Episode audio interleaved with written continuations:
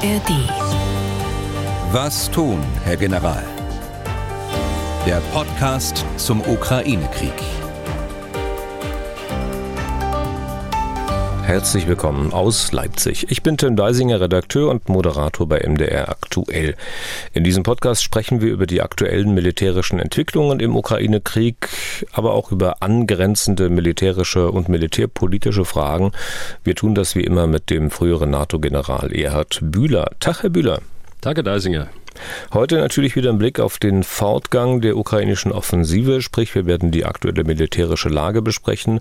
Dann noch mal ein bisschen mehr zum Thema Taurus. Das ist der Marschflugkörper, den die Ukraine gerne von Deutschland hätte, ihn bislang aber nicht bekommt beziehungsweise nicht bekommen soll, nachdem die Amerikaner aber wohl grundsätzlich entschieden haben, der Ukraine sogenannte Attackams-Raketen zur Verfügung zu stellen, mit einer Reichweite so bis 300 Kilometer, wird auch wieder intensiver über den Taurus diskutiert. Hierzu gibt es auch viele Hörerfragen.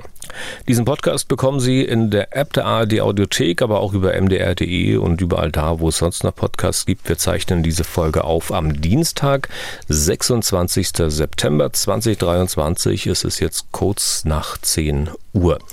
Kleine Sache am Anfang muss ich loswerden. Offenbar waren die letzten fünf, sechs Folgen dieses Podcasts über die ARD-Audiothek eine Zeit lang nicht abrufbar.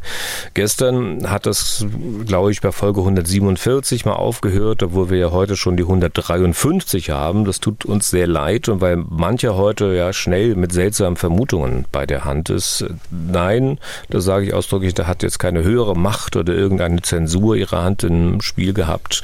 Es gibt oder gab da offenbar ein technisches Problem. Wir hier in Leipzig können das nicht selbst beheben, da die Audiothek von einer anderen ARD-Anstalt betreut wird. Wenn sowas vorkommt, bitte einfach kurze Nachricht an uns und im Bedarfsfall die Folgen beispielsweise über unsere Website mdr.de, dort dann bei Audio und Radio anhören. Das Problem ist auch bei anderen Podcasts mal aufgetreten und auch wieder behoben worden, so dass ich mal annehme, dass man da nun schon Lösungswege parat hat. Wie gesagt, also nichts Verschwörung oder Zensur, weil wir vielleicht in den letzten Folgen über eine Art Friedensplan geredet haben, ist alles völliger Quatsch.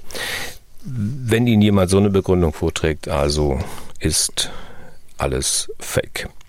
Weil wir bei Fake sind, bei Falschmeldungen. Ähm, damit will ich heute mal beginnen. Ähm, bevor wir über die aktuelle Lage reden, Herr Bühler, eine russische Agentur, ein russisches Portal, ich glaube Ria Novosti war es, hat eine Meldung in Umlauf gebracht, die nun hier auch in Deutschland in den sozialen Medien kursiert. Angeblich haben die Russen einen Leopardpanzer zerstört. Ein Besatzungsmitglied soll zunächst mal noch am Leben gewesen sein und gestanden haben, dass er und auch alle anderen Crewmitglieder aktive Bundeswehrsoldaten seien, alle aus einer Kompanie. Haben Sie sicher auch gelesen, ne? Ja, ja habe ich auch gelesen. Es ging ja auch breit durch die Medien. Und Ihr Eindruck, da lese ich gar nicht erst weiter, weil es sowieso Blödsinn ist, oder? Es ist Teil der Propaganda.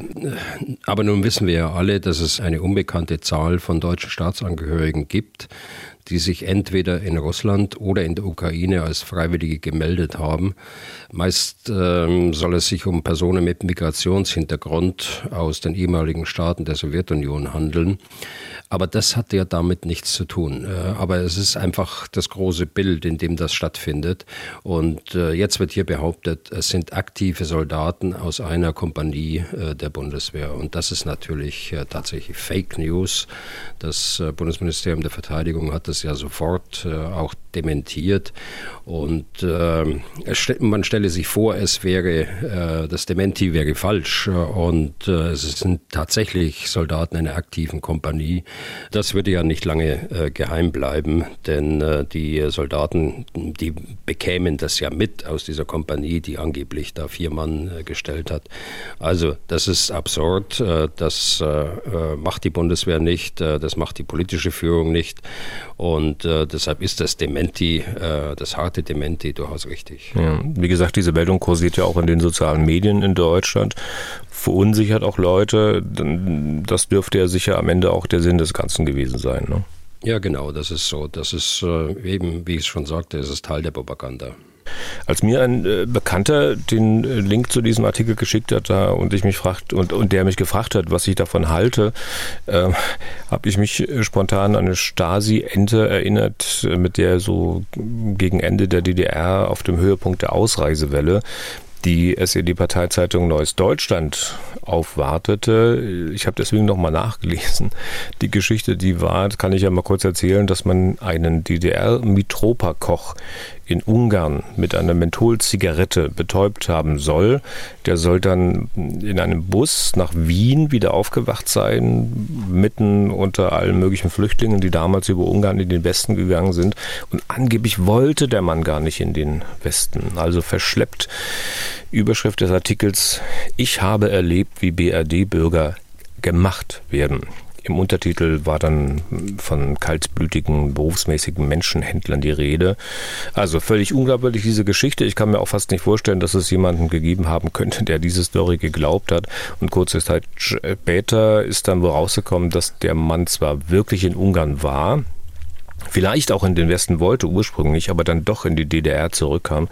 Und die Stasi hat ihn dann wohl unter Strafandrohung genötigt, dem neuen Deutschland für diese Geschichte zur Verfügung zu stehen.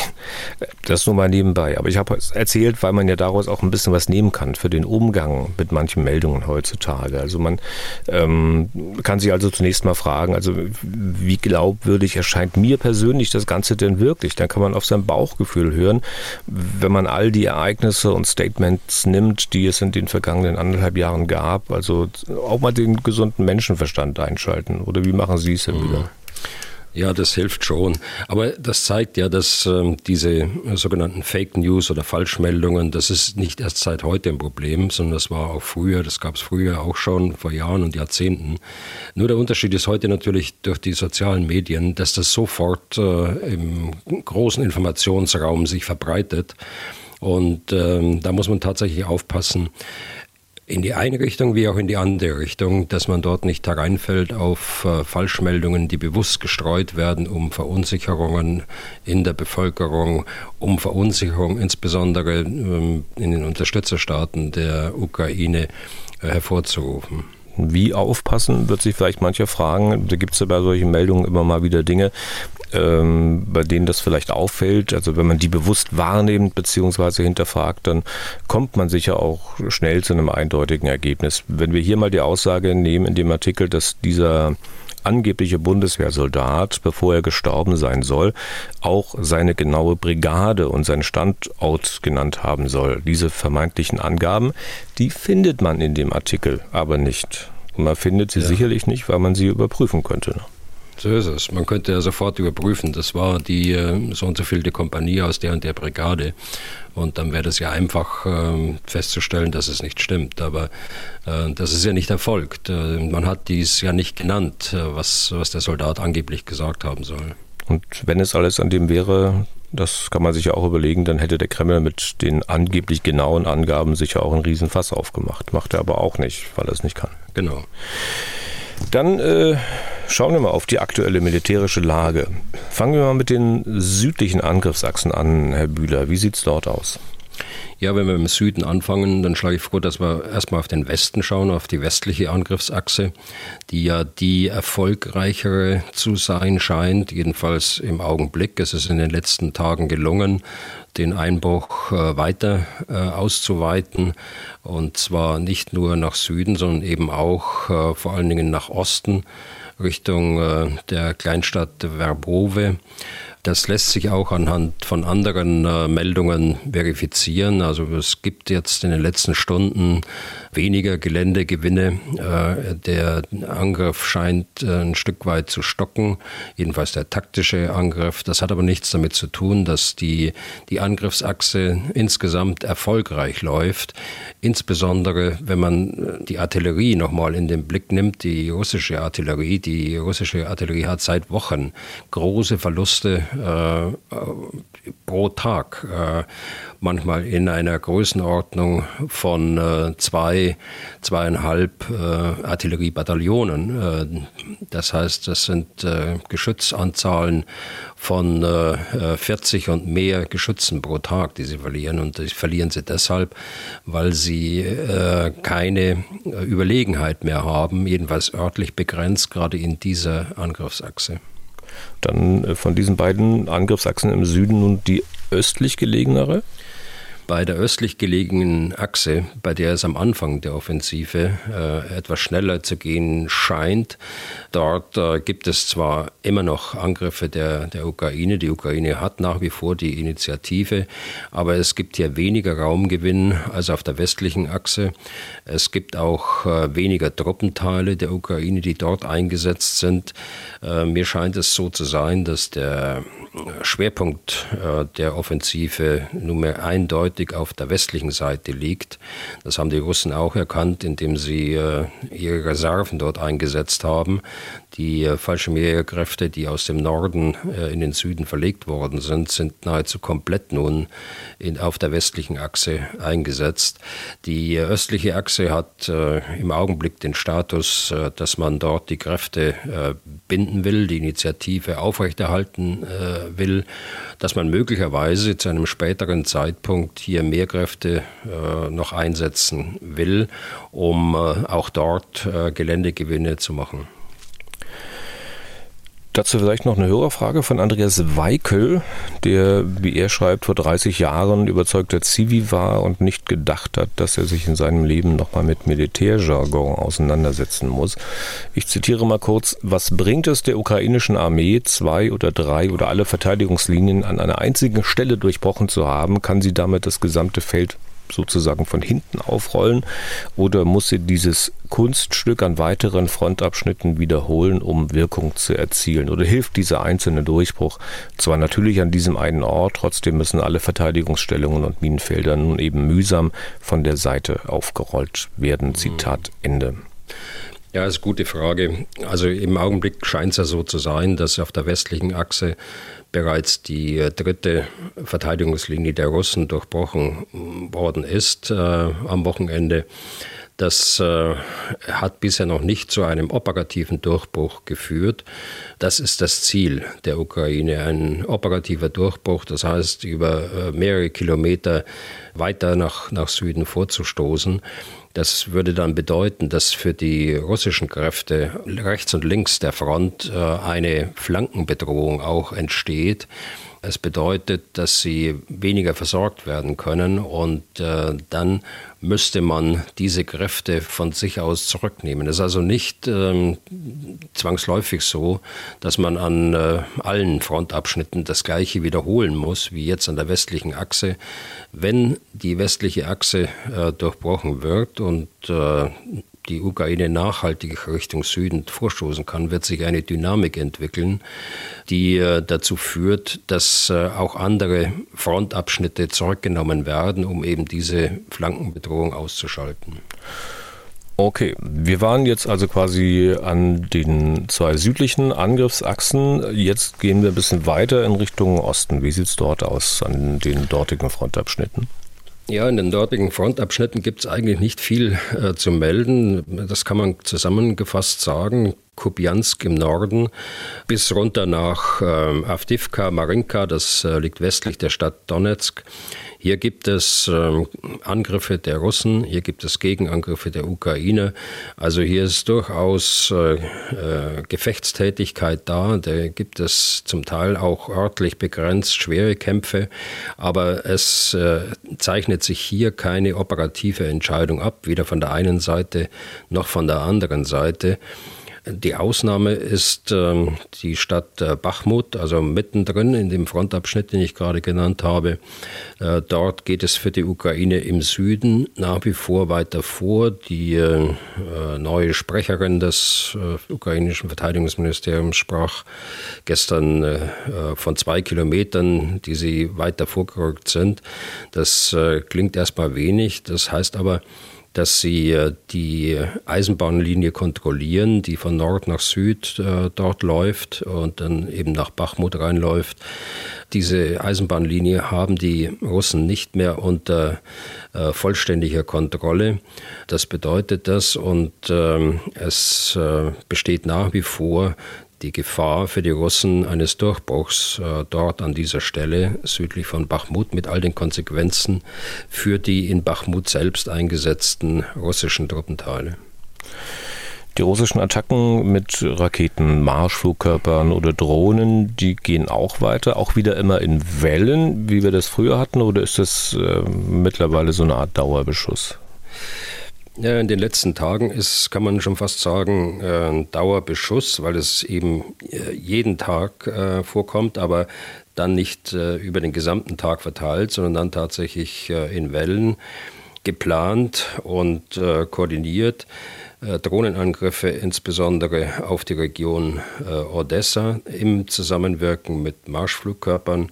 Es sind von See aus wieder zwölf Marschflugkörper gestartet worden Richtung Odessa.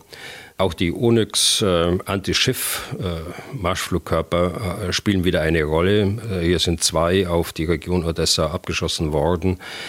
Der Ukraine gelingt es, die Kaliber-Marschflugkörper äh, abzuwehren. Die Onyx, äh, da ist es schwierig. Da haben sie seit Wochen bereits Probleme. Allerdings können die auch nur in geringen Anzahlen verschossen werden.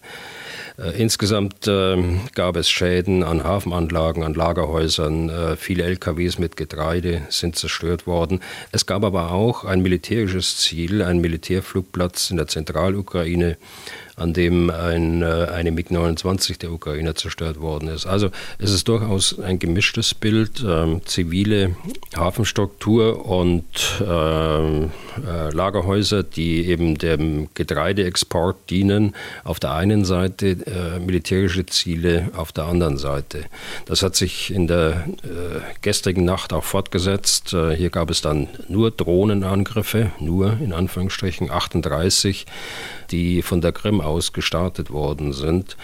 Da liegt noch kein klares Bild vor, was da an Schäden entstanden ist, jedenfalls äh, mir im Augenblick noch nicht. Dann schauen wir mal auf die ukrainischen Angriffe auf Ziele hinter der Frontlinie. Hier sticht ja sicher besonders hervor, dass man das Marinehauptquartier der Russen in Sevastopol mittlerweile mehrfach attackiert hat. Ich glaube, es sind mittlerweile drei, wenn nicht sogar vier Angriffe gewesen. Und alle haben natürlich Auswirkungen gehabt. Ja, also das äh, Hauptquartier der Schwarzmeerflotte ist äh, am Freitag zuletzt angegriffen worden. Die äh, Meldungen verdichten sich jetzt, dass äh, dort 33 äh, Offiziere ums Leben gekommen sind, darunter auch der Befehlshaber der Schwarzmeerflotte, der Admiral Viktor Sokolov. Äh, es soll 105 Verwundete gegeben haben, darunter auch der Befehlshaber der russischen Verteidigung an der westlichen Angriffsachse der Ukraine. Das ist ein Generaloberst, ähm, der Alexander Romanchuk. Das ist natürlich insgesamt ein äh, massiver Schlag äh, gegen die Führung dort in der Südukraine und äh, der Schwarzmeerflotte. Es muss aber im Zusammenhang gesehen werden mit all dem, was in den letzten Tagen passiert ist. Also kurz vorher der Angriff auf und die Zerstörung des Kommunikationszentrums äh, der Schwarzmeerflotte, die Zerstörung von äh, zwei S-400 Luft Luftverteidigungseinrichtungen auf der Krim, die in Besitznahme der Bohrinseln mit ihren Radaranlagen die auch äh, der Luftverteidigung, aber auch äh, dem klaren Lagebild äh, auf dem Schwarzen Meer dienen. Also hier ist in den letzten Tagen ein koordinierter Angriff auf die Schwarzmeerflotte und ihre Einrichtungen zu beobachten. Es gibt ja für dieses Hauptquartier sicher auch Backups, also dass man dann woanders hingeht, in einen anderen Führungsstand. Und wenn ich es recht gelesen habe, hat man ja mittlerweile auch schon diese Backups angegriffen. Ähm, zwei Fragen, was die Informationen der Ukraine betrifft. Erstens äh, überlegt man sich ja, naja, Mensch, woher wissen die, dass da genau an diesem Tag, zu dieser Uhrzeit, an diesem Ort, in diesem Haus so viele äh, Offiziere versammelt sind, möglicherweise auch der, der Oberbefehlshaber. Und Woher wissen die Ukrainer am Ende genau, wen sie da getroffen haben, also welche Ergebnisse sie erzielt haben? Ja, der erste Punkt, ähm, das ist zu erklären, dass es auf der Krim ganz offensichtlich äh, Menschen äh, gibt, die für den ukrainischen Geheimdienst arbeiten, die zum Teil in den Strukturen irgendwo auch sitzen und die entsprechenden Informationen dann über den Geheimdienst dem Militär zuleiten. Äh, nur so ist es zu erklären, dass die Ukraine ganz genau weiß, dass diese Versammlung, diese Besprechung hochrangiger Generale, Offiziere dort zu dem Zeitpunkt stattfindet. Natürlich können Sie das auch äh, über die Überwachung von Fernmeldeleitungen, also Telefongespräche, äh, erfahren. Aber ich glaube, in erster Linie sind das Menschen äh, vor Ort, die die Informationen weitergeben. Und der zweite Punkt, das fragt man sich natürlich auch, warum ist das so ähm, detailliert dann äh, möglich, äh, Aussagen zu treffen, wer nun dort äh, getötet worden ist. Man kann das auch an dem anderen Beispiel festmachen. Das ist ein Schlag gegen das Divisionshauptquartier der 70. Äh, Garde-Schützendivision im Raum Cherson, also äh, auch an der westlichen äh, Angriffsachse gelegen. Auch hier äh, sind die Meldungen so, dass äh, äh, acht Offiziere da bei dem Angriff ums Leben kamen, sieben verwundet worden sind. Das äh, kann man äh, so erklären, dass die Ukraine nach einem solchen Schlag unmittelbar versucht, ähm, die, die Wirkung äh, festzustellen. Was ist denn passiert? Was sind die Schäden, sowohl am Personal wie auch an, an Material? Auch hier äh, ist davon auszugehen, dass man sich abstützt auf äh, Informanten in beiden Bereichen aus der Zivilbevölkerung. Aber man kann die Wirkung auch ablesen an den abgehörten Telefonaten, äh, die ja aus diesen Hauptquartieren oder im, im Umfeld dieser Hauptquartiere geführt werden. Äh, die Soldaten berichten ja äh, anderen Soldaten, Vorgesetzten, was passiert ist. Und von daher weiß man relativ genau, dass ähm, der Befehlshaber der, der Schwarzmeerflotte äh, dort ums Leben gekommen ist. Man versucht ganz sicher auch äh, solches Führungspersonal abzuhören. Und äh, ein weiteres Indiz ist eben, dass äh, seine Stimme verstummt ist im Äther. Auch das wird, ist ein Puzzle dann, das die Ukrainer zusammensetzen können, um ihre Wirkung ähm, zu beurteilen. Und das ist natürlich desaströs für die Schwarzmeerflotte, aber auch für die russische Führung in der Südukraine insgesamt. Hm. Inwieweit kann der Erfolg dieser Aktion auch wirklich explizit mit den verwendeten Waffen zu tun haben? Ich habe gelesen, dass man halt für diese Angriffe Storm Shadow Marschflugkörper verwendet hat. Meine Frage, offenbart sich hier vielleicht äh, auch eine systematische Schwäche der Russen, was die Abwehr dieser Flugkörper betrifft?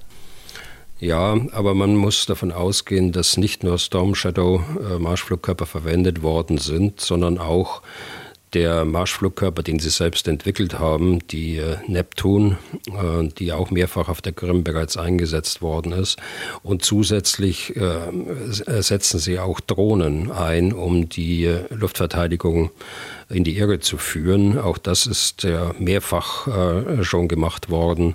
Das ist ein ständiges Bild, das man bei solchen Angriffen sieht.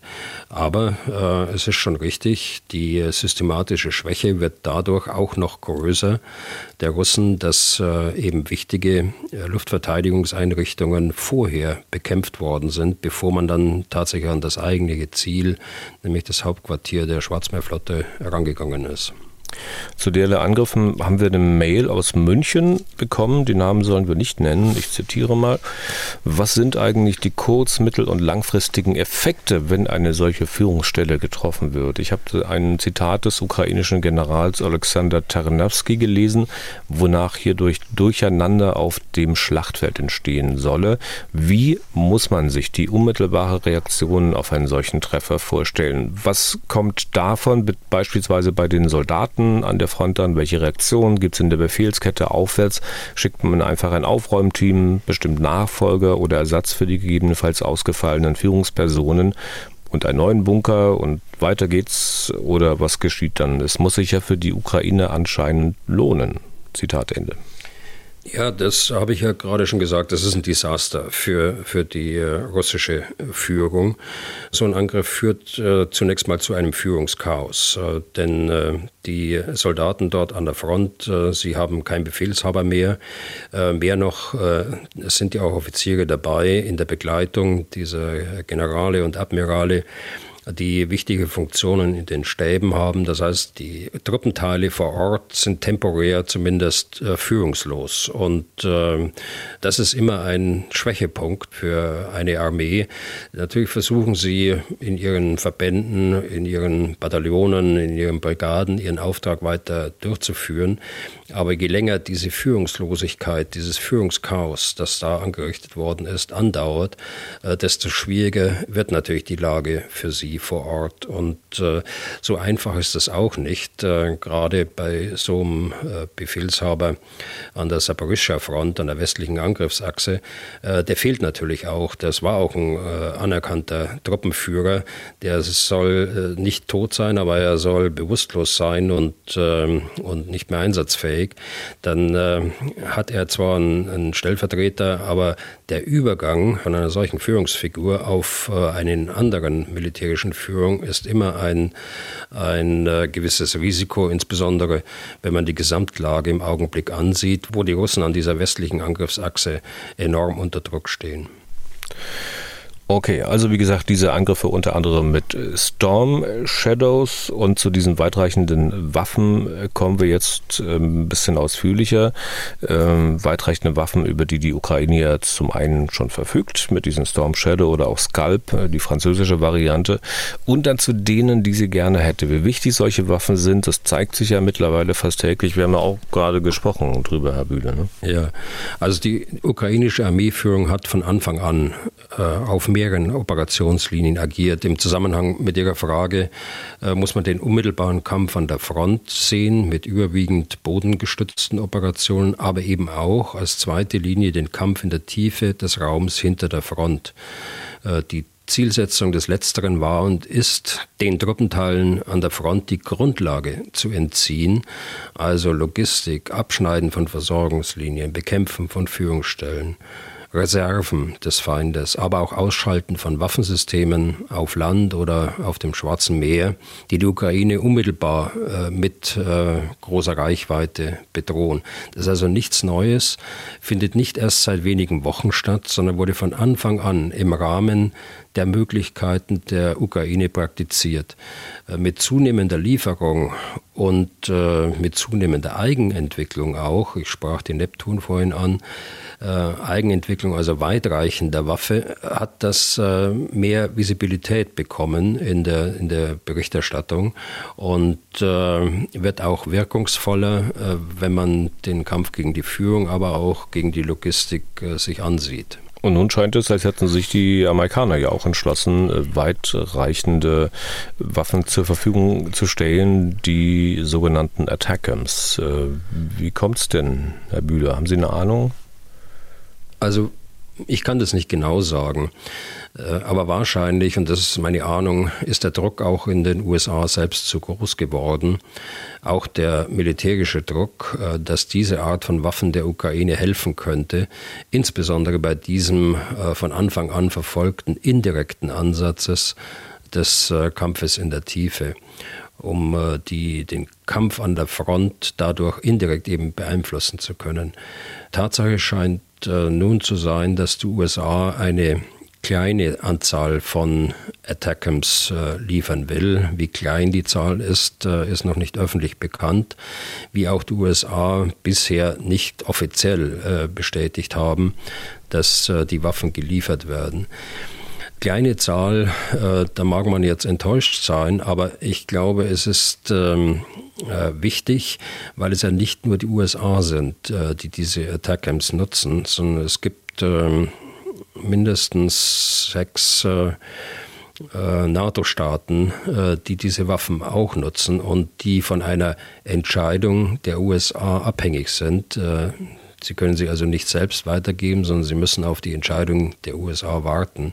Und hier könnte sich durchaus äh, die Lage ergeben, dass auch aus anderen Ländern mit Attackams-Vorräten Waffenlieferungen an die Ukraine stattfinden. Vielleicht können wir auch das nochmal ganz kurz erklären, äh, weil das ja mit der Begrifflichkeit oft durcheinander geht. Äh, wir hatten es schon hier und da im Podcast, aber in früheren Folgen, aber nicht alle haben diese früheren Folgen gehört. Die britischen Storm Shadows oder die Scalp, das sind Marschflugkörper, die Attackams, ausgesprochen äh, Army Tactical Missile System, dagegen nicht. Das sind ballistische Raketen. Habe ich es recht gesagt? Ja, haben Sie äh, vollkommen recht gesagt. Äh, ich würde noch ergänzen, Scalp ist die französische Variante der, der Storm Shadow. Also zurück aber nochmal zu den, zu den Attackams. Das sind äh, ballistische Kurzstreckenraketen mit einer Reichweite bis zu 300 Kilometern. Sie werden von den Artillerie-Raketenwerfern äh, verschossen. HIMARS ist hier das Stichwort.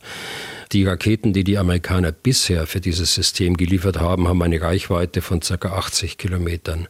Damit waren die Ukrainer schon sehr erfolgreich, äh, wie auch die deutschen äh, MLRS, das ist das Äquivalent zu HIMARS, zum amerikanischen HIMARS. Ähm, die äh, sind äh, im Gegensatz, also die Attackams sind im Gegensatz zu den Marschflugkörpern äh, der Artillerie der Landstreitkräfte zugeordnet. Das heißt, dass künftig auch die Landstreitkräfte der Ukraine, die Großverbände an der Front, äh, logistische Einrichtungen und Führungsstellen weit hinter der Frontlinie ins Visier nehmen können und gleichzeitig selbst mit ihren HIMARS außerhalb der Reichweite der russischen Artillerie und äh, selbst der russischen russischen Bomber mit ihren Gleitbomben bleiben können. Und das ist schon ein wesentlicher operativer Vorteil. Michael Solbach hat uns dazu geschrieben, er möchte Folgendes wissen, kurz und knapp. Folgt die Attackams-Rakete einer rein ballistischen Flugbahn und ihr einziger Schutz ist ihre hohe Geschwindigkeit oder besitzt sie auch Möglichkeiten zum Ausweichen? Es ist eine ballistische Kurzstreckenrakete, die Rakete kann nicht ausweichen, aber das Ziel mit hoher Präzision äh, auf weite Entfernungen äh, mit großer Geschwindigkeit treffen. Es gibt noch keine Erfahrungen über die Abschusswahrscheinlichkeit der Attackams, natürlicherweise. Das wird man sehen. Aber die Ukrainer haben mittlerweile große Erfahrungen, Raketen und Marschflugkörper im Verbund mit Drohnen einzusetzen. Ein Verbund, der die russische Flugabwehr auch ähm, im Bereich der Attackams vor große Herausforderungen stellen wird. Und es kursieren ja nicht nur Meldungen darüber, wie viele Attackams die Ukraine bekommen soll, sondern auch welche Art äh, die Attackams sind, äh, nämlich bestückt mit Streumunition. Und dazu hat Michael Sobach noch eine Frage. Ich zitiere kurz, kann diese Version nur gegen weiche Ziele eingesetzt werden, Infanterie, ungepanzerte Fahrzeuge und so weiter.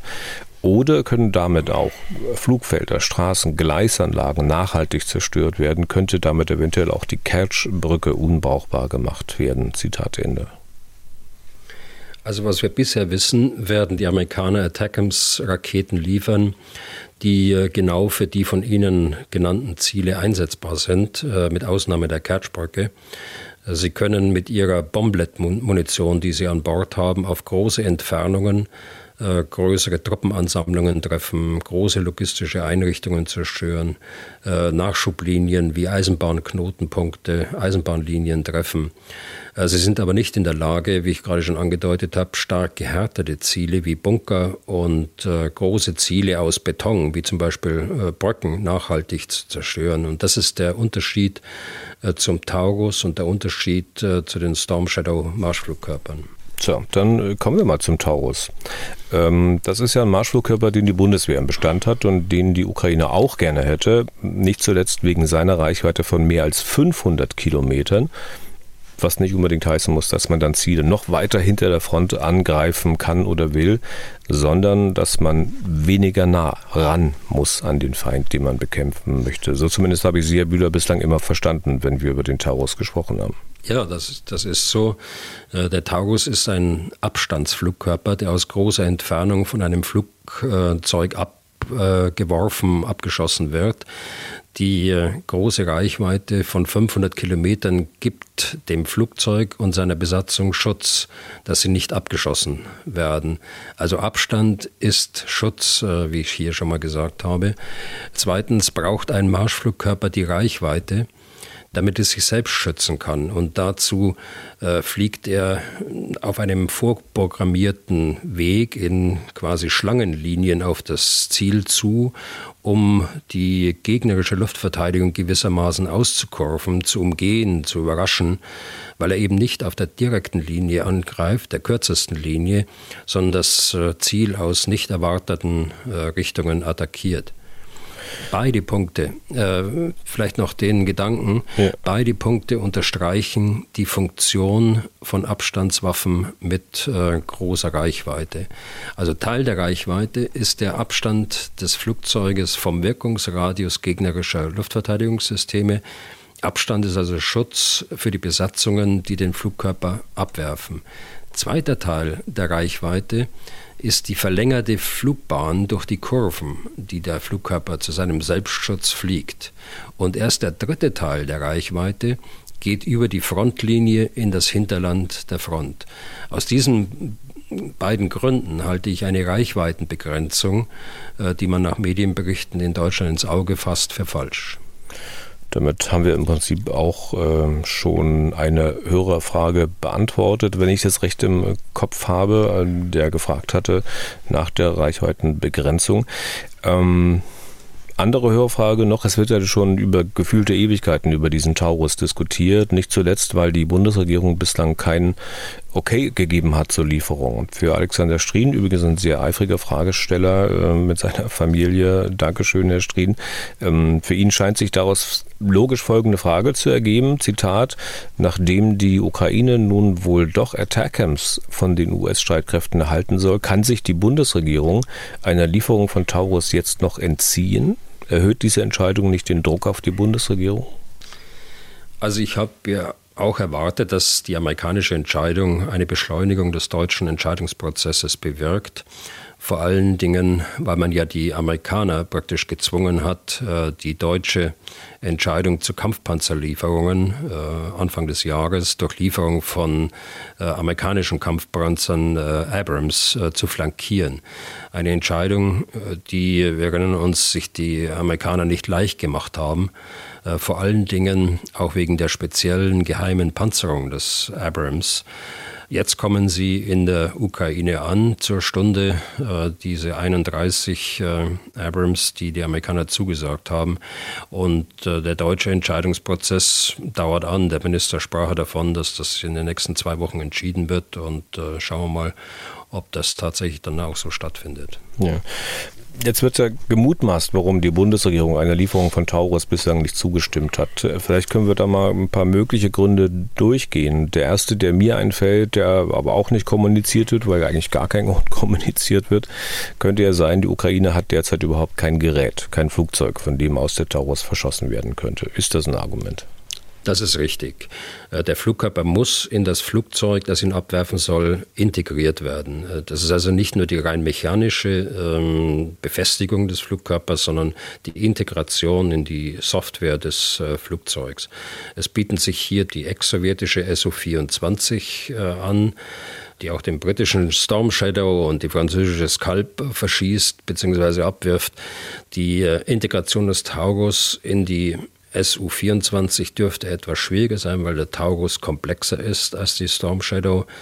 Auf äh, mittlere Sicht bietet sich aber die F-16 an, ein NATO-Kampfflugzeug mit standardisierten Schnittstellen, bei dem die Integration leichter fallen sollte. Das äh, halte ich auch für die zukunftsfähigere Lösung, denn die Zeit der SU-24 äh, wird irgendwann mal zu Ende gehen.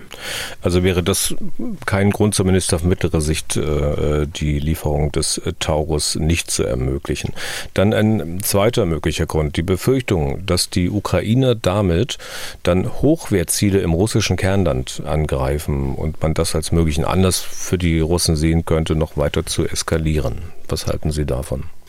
Also die Ukraine hat bisher alle Auflagen, die sie bekommen hat vom Westen, insbesondere, dass mit den westlichen Systemen keine Ziele in Russland selbst äh, angegriffen werden sollen, äh, eingehalten. Wenn man das in Frage stellt, ist das äh, aus meiner Sicht ein nicht gerechtfertigtes Misstrauen äh, gegenüber der ukrainischen Führung, das durch ähm, Fakten in keiner Weise gerechtfertigt ist. In Bezug auf diese Angst vor möglicher Eskalation hier mal eingefügt die Überlegung von Findan Wehner. Das war übrigens auch der Fragesteller, der äh, was zur Reichweitenbegrenzung zur möglichen wissen wollte. Also Findan Wehner hat uns Folgendes geschrieben.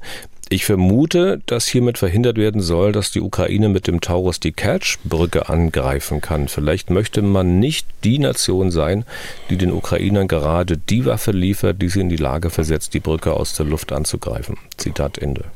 Ja, Herr Wehner, ich glaube, mit dieser Vermutung stehen Sie nicht alleine da. Wir kennen ja die äh, vielleicht aus gutem Grund die äh, Kriterien nicht, die im Augenblick angelegt werden an die Prüfung der Lieferung des Taurus.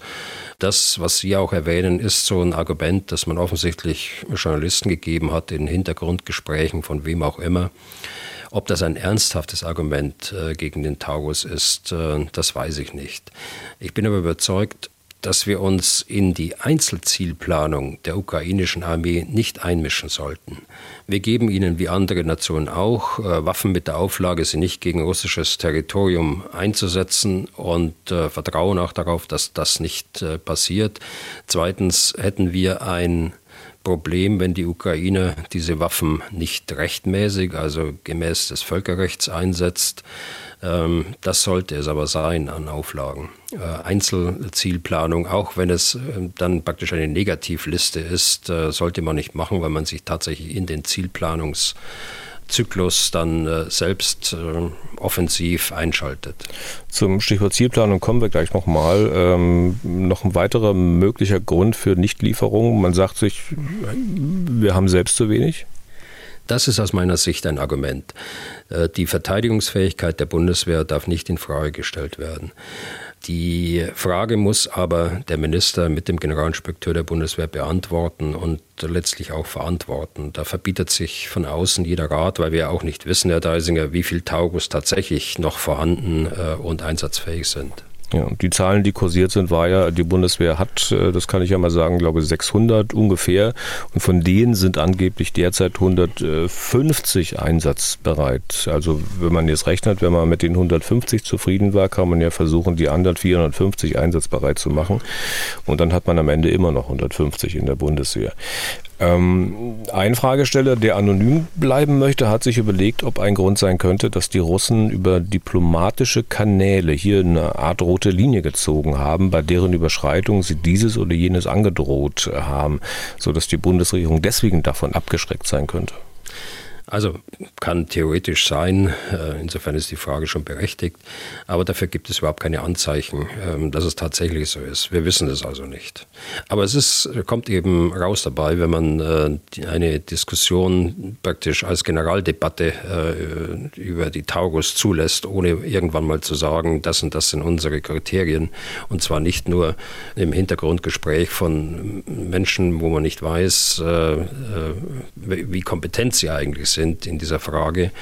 Und äh, dann kommen wir in, zu einer Situation, in der wir dann auch solche Argumente praktisch vorgehalten bekommen.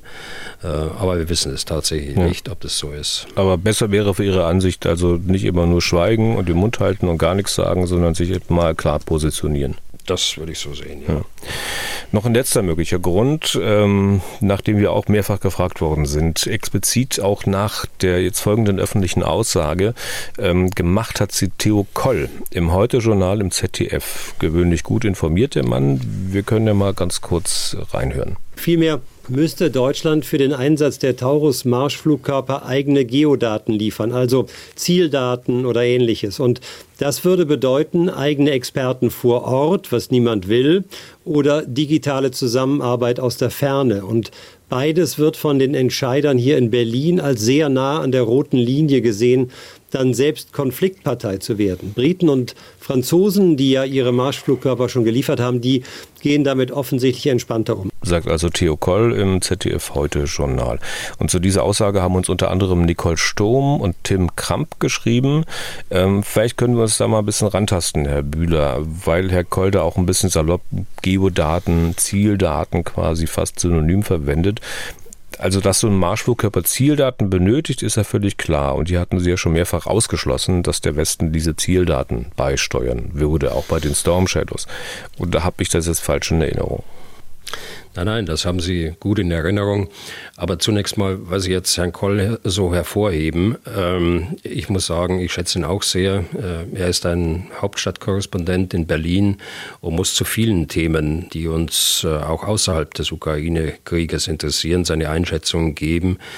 Er ist deshalb darauf angewiesen, dass man in Hintergrundgesprächen äh, von wem auch immer äh, entsprechende Informationen bekommt und die auch äh, mit äh, hinreichender Genauigkeit äh, dann auch äh, zutreffen.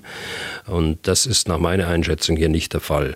Zur Sache, kein Land der NATO gibt der Ukraine Zieldaten. Kein Land der NATO will Kriegspartei werden oder in den Krieg hineingezogen werden. Ich halte das, wie wiederholt gesagt, für absolut richtig. Zieldaten weiterzugeben heißt, der Ukraine aktiv zu helfen, Ziele aufzuklären und deren Koordinaten dann in den dortigen Zielprozess einzugeben. Eine solche Teilhabe an dem Prozess Aufklärung äh, bis zur Wirkung wäre tatsächlich eine Kriegsbeteiligung aus meiner Sicht, die wir aus guten Gründen nicht äh, wollen.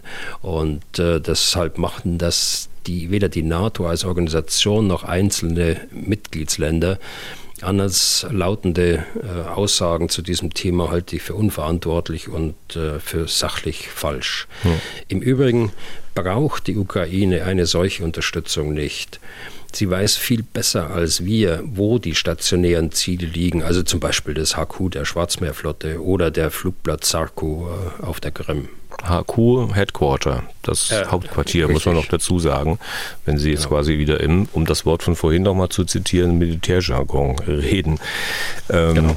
Also die wissen, wo die Kertschbrücke ist, da brauchen sie die Informationen aus dem Westen nicht. Nun legt aber Herr Bühler der Begriff Geodaten den Herr Koll ja auch verwendet hat, äh, nahe, dass der Marschflugkörper äh, auch noch andere Daten braucht, nicht nur die Zieldaten, nämlich also Daten vom Gelände, die er überfliegen muss, um seinen Weg ins Ziel zu finden. Und ähm, hier kann man ja Herrn Koll schon so verstehen, als dass es überhaupt nicht anders möglich sei, dass diese Daten von den Lieferländern, also beim Taurus jetzt beispielsweise Deutschland, beigesteuert werden müssen. Ist es an dem oder kann die Ukraine diese Marschflugkörper tatsächlich mit eigenem Datenmaterial betreiben und füttern? Ich meine, Sicherlich haben, sicherlich haben die entsprechendes Material über ihr eigenes Gelände, aber möglicherweise halt nicht in der Form, in dem Format, das hier gebraucht wird. Zunächst ja, der Taurus braucht idealerweise Geodaten. Das heißt, ein dreidimensionales Höhenmodell des Geländes, das er überfliegen soll. Das ist also Bestandteil dieses äh, Flugkörpers. Aber er braucht es nicht zwingend. Im einfachsten Fall genügt die Eingabe der Koordinaten des Ziels. Äh, das, wie gesagt, in der Ukraine bekannt ist, äh, die Eingabe der Flughöhe, die so bemessen ist, dass der Flugkörper auf dem Weg zum Ziel äh, im Tiefflug nicht mit einem Berg oder mit einem Hochhaus kollidiert. Wenn das so gemacht wird, dann brauche ich überhaupt keine Geodaten, da brauche ich bloß einen GPS-Empfänger. Also auch das ist möglich und das ist mit der Storm Shadow auch schon gemacht worden. Das hat aber den ganz großen Nachteil, dass der Flugkörper so hoch fliegen muss, dass er wirklich nicht äh, irgendwo äh, mit irgendeinem Hindernis kollidiert, so hoch, dass er äh, dann aber auch durch die gegnerische Luftverteidigung und ihre Radare erfasst werden und abgeschossen werden kann. Und deshalb gibt man eben dem Taurus ein dreidimensionales Bild äh, des Geländes mit, das er überfliegen soll und programmiert den Flugweg noch am Boden entsprechend. Man gibt ihm also einen Flugweg mit, äh, auf dem er bekannten Bedrohungen durch die Luftverteidigung ausweichen kann. Und äh, der Flugkörper tastet dann während des Fluges das Gelände, das er gerade überfliegt, mit seinen Sensoren ständig ab und vergleicht es mit dem Referenzmodell, also den eingespeicherten äh, Geodaten oder auch im Einzelfall mit äh, äh Satellitenbildern. Er nutzt für den Vergleich der Daten, äh, die er selbst während des Fluges mit Sensoren ermittelt, äh, einen Radarhöhenmesser, ein Trägheitsnavigationssystem, äh, eine Infrarotkamera. Das hört sich alles äh, sehr komplex an, ist auch komplex. Vor allen Dingen muss der Flugkörper nach Eingabe der Zielkoordinaten auch am Boden noch programmiert werden. Dann natürlich betankt und am Flugzeug befestigt werden.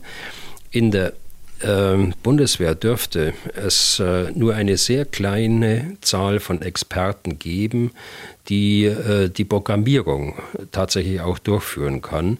Das ist alles andere als trivial. Deshalb muss äh, dort eine intensive Ausbildung der Ukraine stattfinden, ähnlich wie wir es beim Gepard, Leopard, Patriot, IGST auch gesehen haben. Das ist also verständlich, das ist die Folgerung daraus ein Einsatz von Bundeswehrsoldaten in der Ukraine oder eine Online-Teilhabe von Personal der Bundeswehr an diesem Programmierungsprozess darf und wird es nach meiner Einschätzung nicht geben.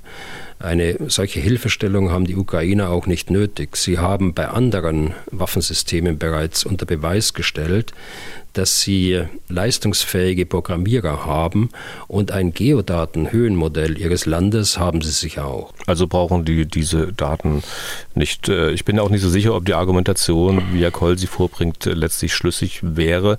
Also nehmen wir mal an, man hätte der Ukraine vor dem Krieg solche Marschflugkörper verkauft und sie mit entsprechenden Geodatenmaterial versehen. Es käme doch niemand auf die Idee, dann im Krieg zu sagen, also weil ihr denen die Waffen verkauft habt, seid ihr jetzt Kriegspartei. Ja, so ist es, Herr Deisinger. Was soll ich dazu noch sagen? Äh, ich glaube, es ist alles gesagt äh, zu, dem, zu dem Thema. Wir, äh, wir wollen nicht Kriegspartei werden und wir werden es auch nicht. Okay. Damit sind wir durch für heute. Wir sind äh, ein bisschen kürzer als sonst, weil Herr Bühler weg muss. Ähm, vielen Dank für Ihr Interesse und die vielen, vielen Fragen. Wir bemühen uns weiter, so viele wie möglich hier im Podcast zu beantworten. Wenn Sie selbst Fragen haben, dann schreiben Sie an general.mdraktuell.de oder rufen Sie an unter 0800 637 3737. Herr Bühler, wir haben die nächste Folge wie gehabt für Freitag geplant. Gute Zeit bis dahin und vielen Dank für heute. Ja, gern geschehen, Herr Deisinger. Dann bis Freitag. Was tun, Herr General? Der Podcast zum Ukraine-Krieg.